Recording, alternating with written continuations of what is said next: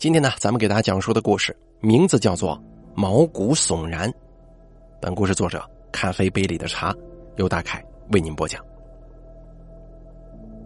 第一集，凶手。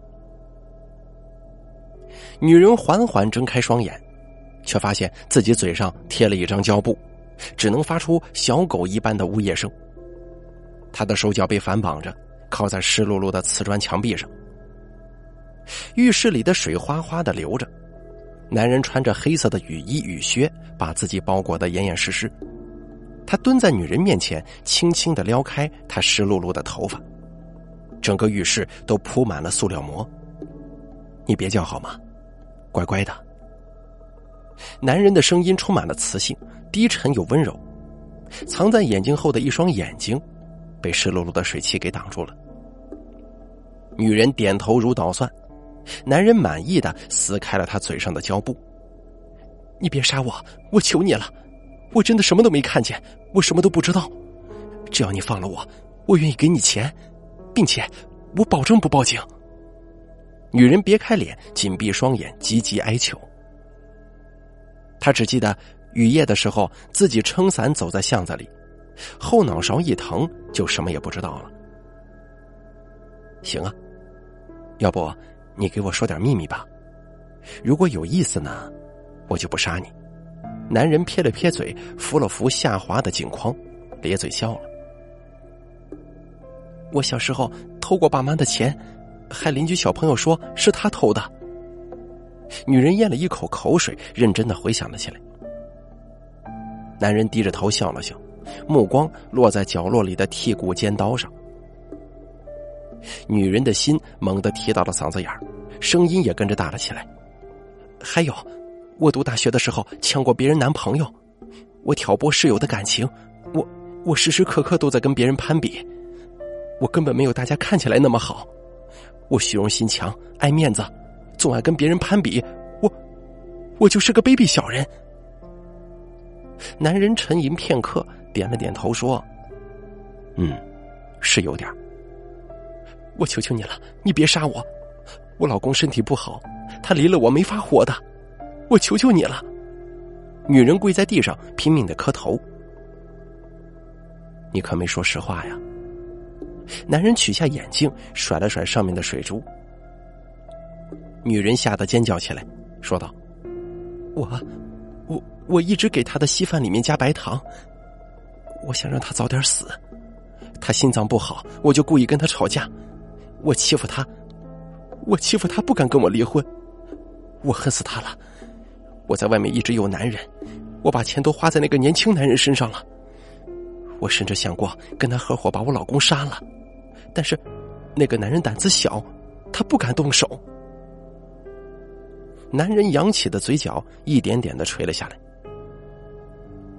他冲呆站在浴室门口的小女孩努了努嘴。把茶几上那排手术刀给我。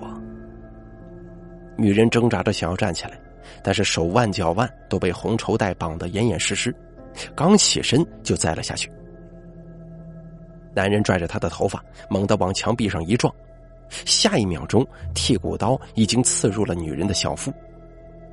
小女孩捂住嘴，猛地往后退了一步。让你把刀给我！男人突然变了脸，一巴掌呼了过去。戴着橡胶手套的手粘着鲜血，打的小女孩一头撞在门框上，晕了过去。当她醒来的时候，浴室已经干干净净，塑料膜被收在了黑色垃圾袋里，女人就像睡着一般躺在一个巨大的盒子当中。男人吹着口哨，在给女士的脖子上打了一个漂亮的蝴蝶结。宝贝儿，你醒了。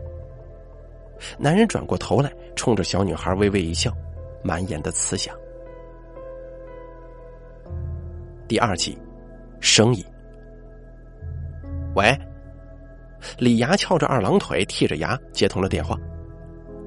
请问是李叔吗？我是张姐介绍过来的，我有货。电话那边是个女人的声音。一听有货，李牙立刻来了精神。去了多久了？新鲜的，李牙兴奋的拍了一下膝盖。年龄、职业什么的，方便说一声吗？二十八岁，是本科生，癌症晚期，家里实在缺钱，为了医我妹妹的病，家里什么都卖了。啊，是是是，这病啊，简直可以拖死一家人。不过大妹子你放心，我李牙干这一行这么多年了，能有今天的信誉，那可都是一桩桩生意做下来的。放心吧，这事儿啊，包我身上。李牙现在手里最缺的就是货了，已经有十来号人家排着队等李牙的消息。那价钱呢？一口价，二。那头轻笑了一声说：“李叔啊，这年头一点五，你都只能买一副半真半假的老骨头。我妹妹年纪轻轻，又是大学生，人还没去呢，你开那个价，嘿，我还是找别人吧。”如果不是家里的房子什么的都卖了，现在我爸又病了，我们也不至于落得如此凄凉的地步呀。哎，大妹子，这这价格好商量啊！你先别挂电话，你听我慢慢跟你分析一下。首先呢，过世的男方年龄都偏小，你知道咱们这个城市挖煤出事儿的都是一些十几二十岁的小伙子，没媳妇儿去地下也不安生呢，谁不喜欢年轻小姑娘啊？说实话。你妹妹呢？年纪稍微大了这么一点点，哈。但是俗话说得好，“女大三抱金砖”，还是个文化人我肯定得给她挑一个好人家，是不是？但是你想想啊，这条件越好的人家，其实出的价格越低。为什么呢？因为人家也得挑人呢。县上的就比农村的价格低，家里有房有车的比乡下种地的出的低。而且呢，嗨，说句大实话吧。这去世的人呢，耗个几年，永远也是十八、二十、二十一，对不对？那个价格，说真的，我是想给你家妹子找个好人家，保管一切妥妥当当、风风光光，让你们家说不出一句闲话。往难听里说吧，两口子葬在一起了，两家人那才是真亲家。以后你家有个什么困难呐、周转呐，亲家能袖手旁观吗？李牙的舌头转得飞快。谈生意眉飞色舞，李叔啊，二点五，少于二十五万，咱们也别谈了。女人的声音低沉并且坚持。行，你总得让我看看你妹妹长什么样吧，其他的一切都好说。如果你不介意的话，发张照片过来呀。李牙当然要先验货了，这年头死人比活人值钱，有点诡异。但漂亮的比丑陋的值钱，却是真理呀。没一会儿功夫，李牙收到了一张照片，一个长相清秀的姑娘靠在简陋的床上，闭着双眼，看不出年纪，只觉得此人楚楚动人，头发浓密的垂在肩头。哎，她戴的是假发呀，大概是为了气色好，脸上的妆有些浓艳。脖子上还系了一个红色的蝴蝶结，李牙得意极了，这种新鲜货不少人抢呢。正想着，角落里打毛衣的女人发话了：“老李呀，别干这些丧德事儿了，关你屁事儿！”李牙狠狠瞪他一眼：“这些年你钱也赚了，什么都有了，差不多就行了。如果被抓到，那是要坐牢的。”女人灰白的脸一点血色都没有，苍白的嘴唇还是喋喋不休。你他妈给我闭嘴！李牙一个茶杯砸过去，咣当一声碎在了墙上。我再对不起你，这么多年也过去了。女人的声音有些哀伤。你给我滚！李牙吞了几颗药，狠狠的咽了下去。第三集。失踪，所以说，今天已经是你太太失踪第七天了吗？一般来说，失踪二十四小时就可以进入立案调查了。你就不怕你太太出事吗？这名警察姓靳，五十多岁，脸上有些胡茬，穿着便衣也能看得出他魁梧的身材。其余两个年轻小伙子，一个拍照，一个在屋子里寻找蛛丝马迹。张民舔了舔干涸的嘴唇，搓了搓手，低声说：“我也是今天才发现的。我跟我太太之前约好一个星期后签署离婚协议，然后直接去民政局办手续。结果早上我回来发现她不见了，打电话也关机，问邻居也没人看到她，去找物业保安调监控也没能看到我太太。我怕她出事啊，所以赶紧去报案了。我走的那天收拾衣服的时候，衣柜门没有关严实，回来的时候门还是那样敞着。而且我太太有个怪癖，她喜欢撕日历，过一天撕一天，但是家中的那本日历还是七天前的日期，并且家里啊也积了薄薄的灰尘了。她是个有洁癖的人，每天都会擦拭灰尘，不把家里擦得一尘不染，她就浑身不舒服。所以我猜。按照你的笔录来看，你太太的性格有些孤僻，没啥朋友，唯一的父亲也在十年前煤气中毒去世了，是吗？老警察的声音不虚不急，稳健当中带着一丝威严。嗯，是啊。张民在他的注视之下，不安的点了点头。我听邻居们说，经常听到你们俩吵架，还看到过你太太身上的瘀伤。你是否有家暴行为呢？什么家暴？绝对没有啊！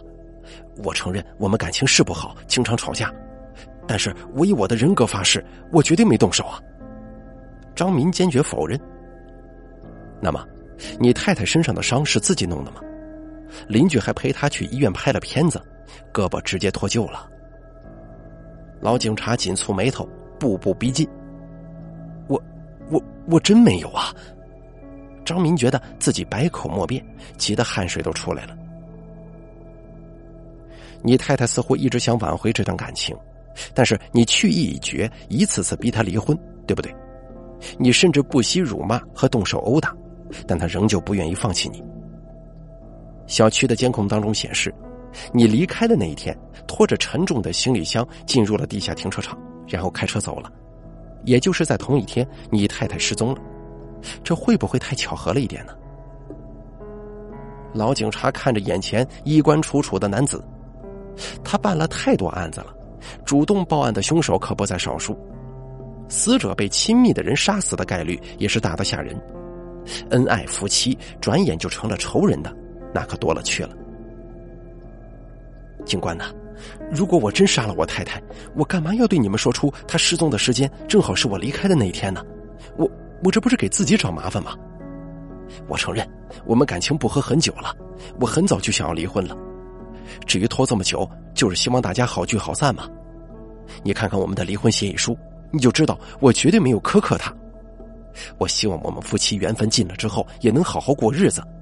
我没有必要因为一段婚姻毁掉一条生命，也毁掉我自己吧。张民急急切切的想要表明自己的清白。他是这个城市当中光鲜亮丽的中产精英，三十来岁，正是年轻力壮、享受人生、大展宏图的时候，他怎么可能杀人呢？靳老，房间里传来警察小刘的喊声。老靳立刻走了进去。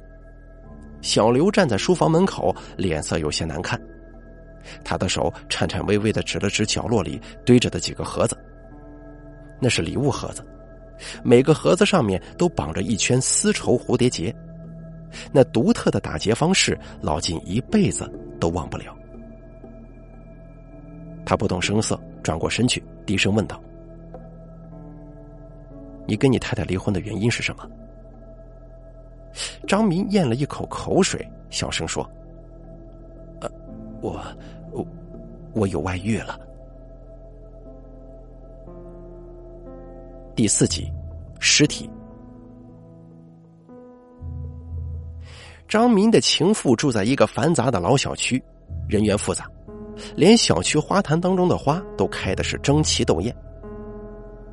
老金跟小刘刚走到昏暗的走廊，就嗅到尽头那间屋子传来的若有似无的味道。这张民这么有钱，怎么会让小三住这么破的地方啊？走廊两侧全是锈迹斑斑的大铁门，住的是行动不便的老人，还有一些混杂的租住户，一个个臭着一张脸，看到警察也是见怪不怪的样子。老金笑了，按灭烟头，说道：“你没听说过吗？想上流人生，向下流情欲，有些东西啊，越肮脏越诱人呢。门铃按得震天响，也无人开门。过了许久，房东才骂骂咧咧的跑来，把门打开。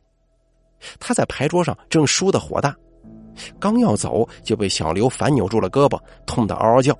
这嚣张的气焰顿时没了。老金戴上手套跟脚套走了进去。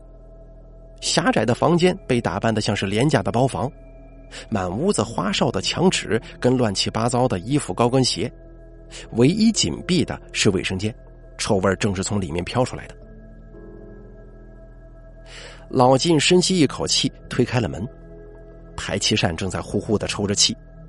一个巨大的粉色波点礼物盒摆在马桶旁边，这盒盖半敞着。老金心情十分复杂的闭上了双眼，轻轻的揭开盖子，一个女人宛如睡着一般躺在白色的纸屑当中。脖子上系着红色丝绸蝴蝶结，双手呈祈祷状竖在胸口，腿弯曲着缩在胸前，脚踝上也被丝带绑了蝴蝶结，像是一个粉色的、充满了色情意味的礼物。这个女的是做小姐的，经常带男人回来。这谁？这这不认识，关我屁事儿我又没睡过她。警官啊，这里经常死人的，我我只是房东。又不是干你们这行的。他说他叫林艳艳，多少岁，哪里人，我真不知道，我得回去翻本子才知道。这样的破小区都是前脚交钱，后脚住进去，甚至身份证都不会看的。老金摇了摇头，小刘松开了房东，跌跌撞撞的跑了。金老，又是蝴蝶结礼物盒子。小刘终究还是太年轻。他看着老晋凝重的脸色，默默的递过去了一根烟。第五集，旧案。在警局审讯室里，老晋把几张林艳艳的照片推到了张民的眼前，一束灯光照在上头，瘆得张民倒吸一口凉气。真不巧，你太太失踪了一个星期，你情妇死亡事件也是一个星期。他身上有你的指纹，身体内部，呵还有你的精液呢。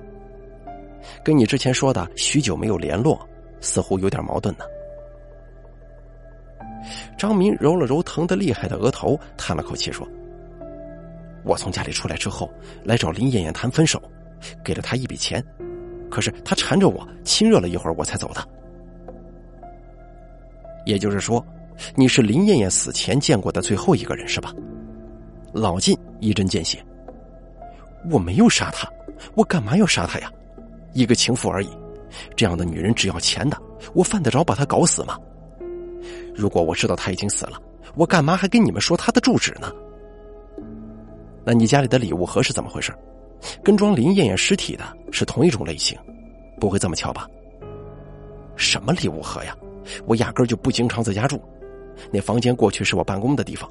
后来我没怎么回来后，就是我太太在用了。我脑子有毛病吗？明目张胆的摆在那儿，还去拿这个玩意儿装林燕的尸体啊！张明急得直捶桌子。这听起来的确有些不合理，但是每一个证据都指向凶手是你。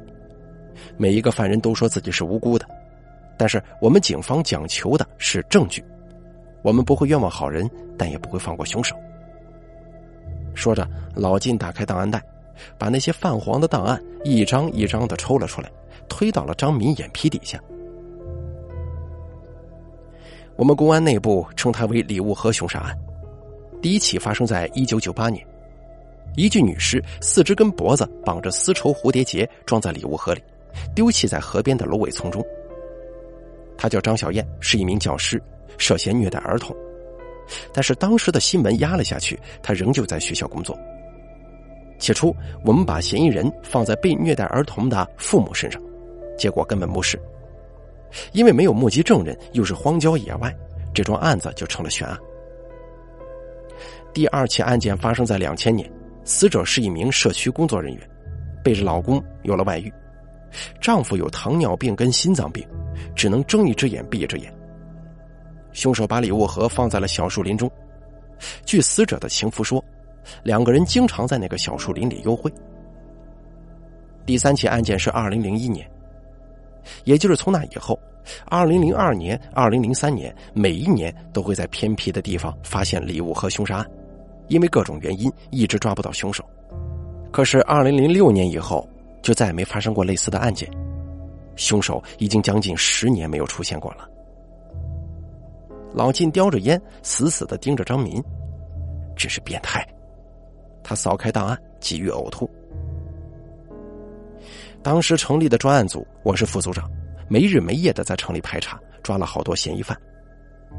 专家对凶手进行过画像，我们初步断定凶手是个智商颇高的年轻男子，单身，对女性充满了复杂的情感。从他一次比一次更为干净利落装饰手段来看。他很享受被警察追逐却又逍遥法外的状态，因为最后一次，他把礼物盒放在了城郊一处垃圾堆当中。他是越来越喜欢冒险了。他选择的每一个女人都是看起来很温柔贤惠，背后却有肮脏丑事的死者。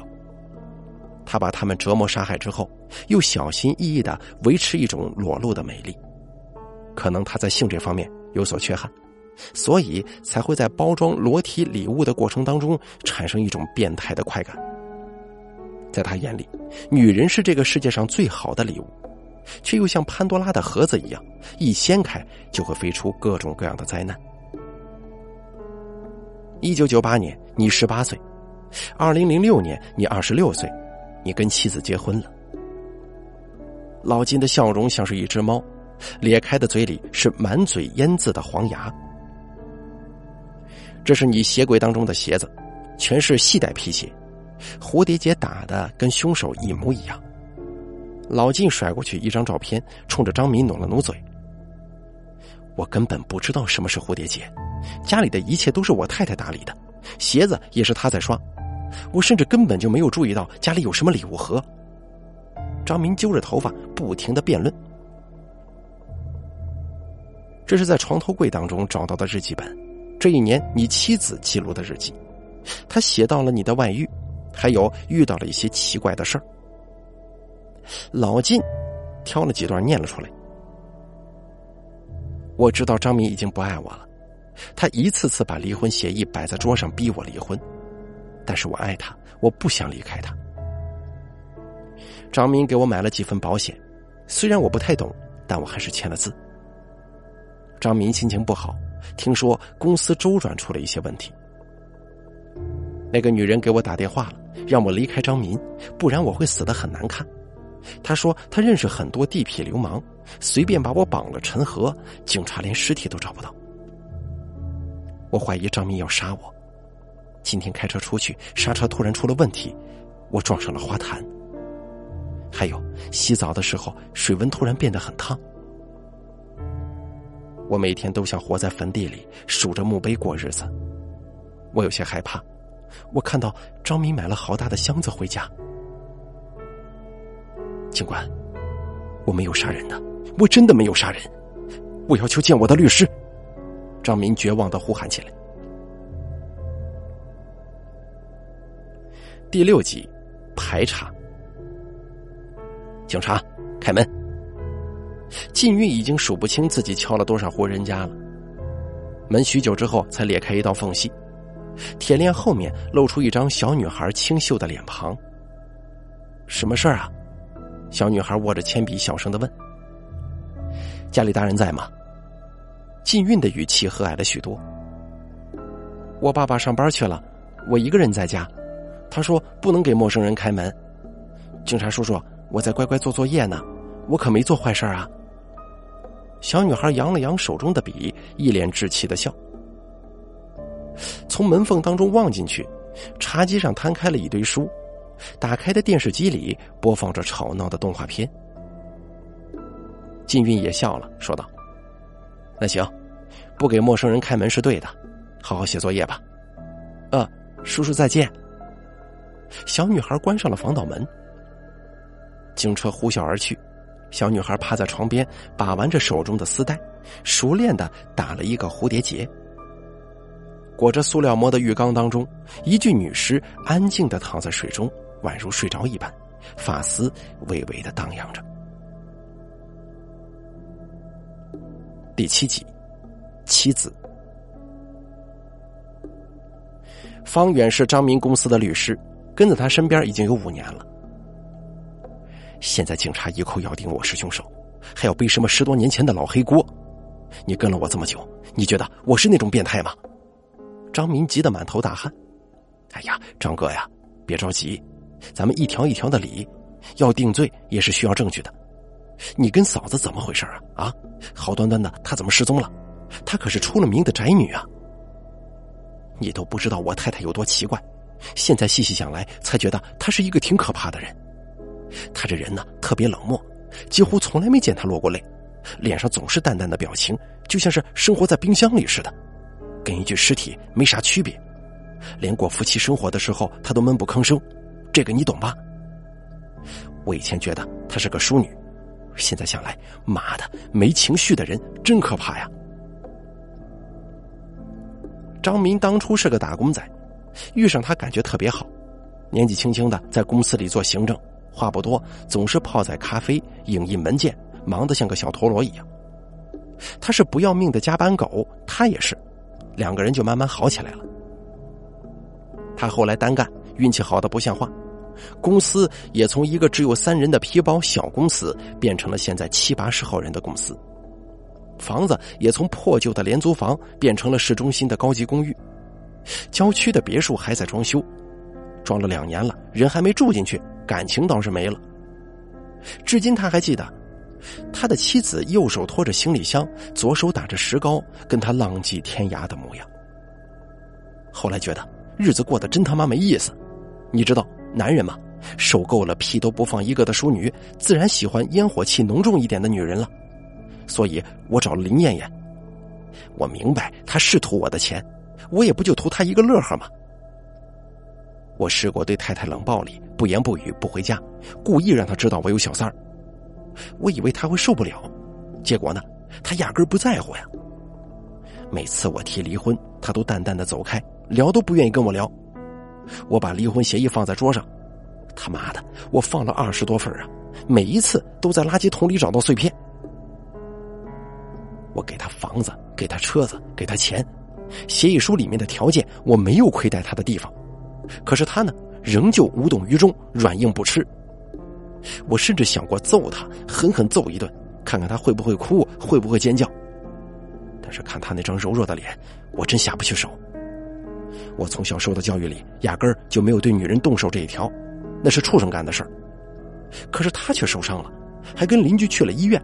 现在大家都认为我家暴他呀。张明看着方圆紧蹙的双眉，怒声说：“怎么，你不相信我吗？”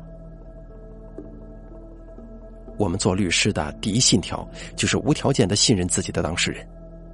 听你的描述，你的太太似乎有点不太像正常人呢，会不会精神上有毛病啊？你们在一起这么多年，他去看过医生或者吃过什么精神类的药物没有？如果有的话，咱们就有希望翻盘了。老婆是精神病，怎么失踪也赖不到你头上吧？我他妈怎么知道啊？我们八百年没好好说过话了。我承认，我真的有想过，干脆杀了他得了。你看看他头上的低气压，真的可以把你逼疯。但是你知道，杀一个人哪这么容易啊？我搬箱子走，就是想不离婚拉倒，反正分居两年，法院自然会判决的。所以监控才会拍到我拖着箱子离开，我去找林艳艳了。你打算结束婚姻的同时，也结束这段婚外情吗？对呀，玩玩而已嘛，腻了无聊了，当然要分手啊！难道玩一辈子？当时我去找他，给了钱，自然得腻歪一番了。可谁知道，我他妈前脚刚走，他后脚就被人杀了。哦。那按照你的描述，这一切似乎有人在故意陷害你呀！你妻子的失踪，情人的死亡，所有矛头都指向你是凶手。仔细想想，把你有过节的人都理出来，咱们挨个找。方圆也听出了其中不可思议的巧合，而张明的语气也的确不像是说谎。做生意的不是伙伴就是仇敌。要说有过节的，没五十也有三十。但是这么处心积虑的想要整死我，这种人我还真想不出来是谁。大家都那么忙，谁有闲心给我布这么大一个局啊？说到这儿，两个人突然对视一眼，张明的汗毛竖了起来。你说，呃，会不会是我老婆？她只失踪了，不是死了，因为没尸体啊。没准儿她就躲在哪个地方看我笑话呢。前脚我刚从情人家出来，她后脚进去杀人，再悄无声息的离开。能把我点掐的这么准的，除了她还能有谁呀？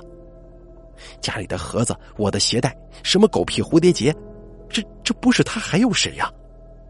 他是存了心让我死啊！我就知道这个女人不会轻易放过我的。张明气的一拳捶在桌上。第八集，父亲，你要去哪儿啊？父亲怒吼道：“我要搬走。”少女提着箱子，一脸平静。你别以为我不知道，你跟一个臭小子在一块儿了。我告诉你多少次了，外面都是坏人，男人都是大坏蛋，他们只想跟你睡觉，骗你上床，没一个好东西。父亲苦口婆心拦在门口。怎么，你不是男人吗？你以为你杀得完那些坏女人吗？你有病！你再拦着我，我就去报警。少女声音冰冷。父亲猛地冲过来，拽着她的手腕，把她狠狠的甩在了茶几上，咔嚓一声，左手骨折了。除非你死，否则你别想离开这个家。父亲眼睛后的双眼眯缝着，放出了狠话。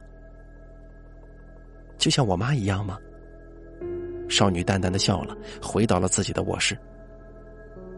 当天晚上，父亲喝得酩酊大醉，厨房里的开水壶嘶鸣了许久，喷涌而出的水浇灭了炉灶上的火焰，煤气丝丝的充满了整个房间。少女提着一瓶酱油，打开房门，惊得酱油碎了一地。她嗅到了浓重的煤气味，立即捂住嘴巴，打开门窗，大声疾呼。风呼呼的吹了进来，墙上的挂历啪啪飞着，上面写着：“二零零六年九月二十三日，八月初二。”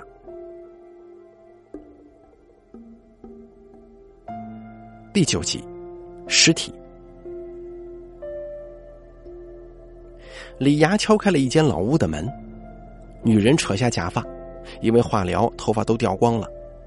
她画着精致的妆容，穿着漂亮的衣服，想迎接一名贵客。李牙一瞬间像是明白了什么。我就是我妹妹。如果说我要卖自己的尸体，怕吓着你，所以我就编了个故事，希望你别见怪啊。女人把李牙迎进屋，靠在床头，轻声说：“这是我跟我丈夫租的第一套房子，又破又旧。”他不知道我偷偷把它买下来了。每当我觉得痛苦的时候，我就会来这里，回忆一下往昔的甜蜜。李牙沉默的坐在摇晃的椅子上，突然不知道说些什么才好。每个人都有自己的故事，痛苦的总比甜蜜的多吧。有人以为死亡就是终点，就是结束，却不知道根本不是这么一回事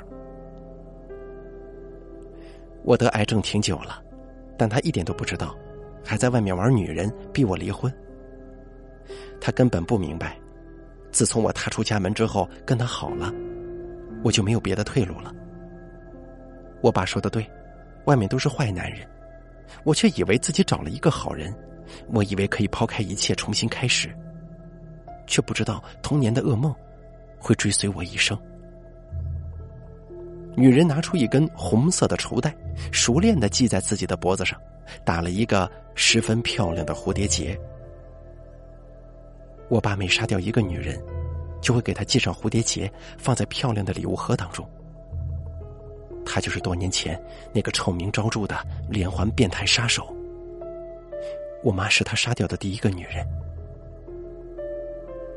李牙搓了搓手，讪笑两声，咽了一口唾沫，打枪道。啊哈，呃，你你爸为啥杀人呢？女人又拿出一根红绸带，温柔的系在脚踝上。我爸身体有毛病，明明是反社会人格的变态性无能，却以为自己在替天行道，惩罚坏女人。每次他杀人，我都在旁边递刀子，如果不听话，他就把我往死里打。李涯看着女人苍白的脸，忍不住打了个寒颤。他眼前突然闪现出一串零碎的画面：一个看不清模样的高大男人，扬起拳头；无助的小女孩缩在阴影当中瑟瑟发抖。大妹子，你你咋不报警呢？我每天都盼着警察赶紧把我爸抓起来枪毙，但是当那个警察叔叔敲门的时候，我却自然而然的说着流利的谎言。大概我骨子里也有着犯罪的基因吧。关上门的一瞬间，我就后悔了。等我再追出去的时候，那个警察叔叔已经消失了。女人抚摸了一下红绸带，轻声笑着。不过没关系，他再也不能打我了，再也不能出去杀女人了。我爱上了我老公，为了逃出那个家，我设计用煤气杀了我爸。女人的泪水冰凉的滚落在毫无血色的脸上，呜咽的声音像是一只受伤的野兽。我以为我老公就是我的太阳，以为自己已经逃出了黑暗，却不知我这一生根本就是就是永夜。所以，我像当初算计我爸一样，算计了我老公。运气不好，他会进监狱；运气好，应该会下个三五年吧。我把他情妇也宰了。我看着我爸杀了那么多人，轮到自己下手的时候，我竟然熟练的无师自通呢。李涯揉搓着粗糙的脸庞，长长的叹了口气：“哎呀，要不大妹子，我也跟你说一说我的事儿吧。我做的第一笔生意就是我自己的老婆。我在外面辛苦打工，老婆在村里跟一个年轻小伙子搞上了。”我先杀了那个小伙子，半年后又杀了我老婆。我杀了他们，也成全了他们。我把老婆的尸骨卖给了小伙子那家人，两个人风风光光、正正经经的埋在了一起。这个秘密只有我们三个人知道。但是从那以后，我就落下了头痛的毛病，吃了几十年的药都不见好。我老觉得，我老婆还在我身边，悉悉索索的，不停的打着毛衣。只可惜那个毛衣是给别的男人打的。李涯擦了擦眼角，嘿嘿一笑，满不在乎的拿出一排男人的照片让他挑。咱呢，别提那些破事儿了。今天也算是大妹子的喜事儿，你看看这些小伙子都挺精神的，只是命不好罢了。女人也笑了，目光扫过照片，指了指最好看的那个小伙子。就他吧，跟我丈夫年轻的时候还挺像的。女人就着酒吞下了药，漂漂亮亮的躺在了床上。没有什么比变成一具无名尸体葬入别人家坟墓更为安全的失踪了。他要张民永远也找不到他，爱也好，恨也罢，哪怕只是害怕，也够张民念想他一辈子了。既然张民做不了他的太阳。那就让他一辈子在永夜里沉沦吧。女人的嘴角勾起了一抹复杂的笑容。李涯静静的看着她，就像是看一朵美丽的花儿，一幅漂亮的画。看着她生命的消逝，呼吸的停顿，心跳的停止，在睡梦当中过去，死过去。这也是他做过的最悲伤的一桩生意了。好了，毛骨悚然的故事演播完毕，感谢您的收听。作者咖啡杯里的茶由大凯为您播讲。